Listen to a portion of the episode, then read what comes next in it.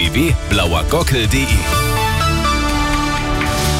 Arabella München um halb vier. Immer gut informiert. Jetzt das Update. Telefonbetrüger haben in Bayern im vergangenen Jahr etwa 24 Millionen Euro erbeutet. Und laut bayerischem Innenminister Hermann steigen die Fälle immer weiter.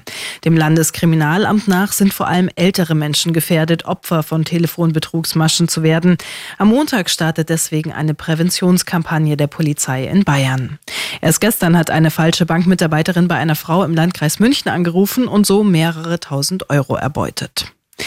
In zwei Wochen sind in Russland Wahlen. Kurz vor seiner Wiederwahl hat Präsident Putin heute eine Rede zur Lage der Nation gehalten. Dabei hat er davor gewarnt, NATO-Soldaten in die Ukraine zu entsenden. Dies hätte Konsequenzen. In der Rede wies er erneut auf die russischen Atomwaffen hin.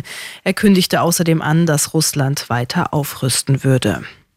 Und noch die gute München-Nachricht. Wieder weniger Stau an der Landshuter Allee soll es geben. Die Busspur an der Ecke Nymphenburger Straße wird aufgelöst. Stattdessen gibt es dort dann eine 70 Meter lange Einfädelmöglichkeit. Seit der Einführung der Busspur haben sich Anwohner mehrfach beschwert. Besonders in den Stoßzeiten staute sich der Verkehr dort regelmäßig. Immer gut informiert. Mehr Nachrichten für München und die Region wieder um vier. Und jetzt der zuverlässige Verkehrsservice mit Andy Karg.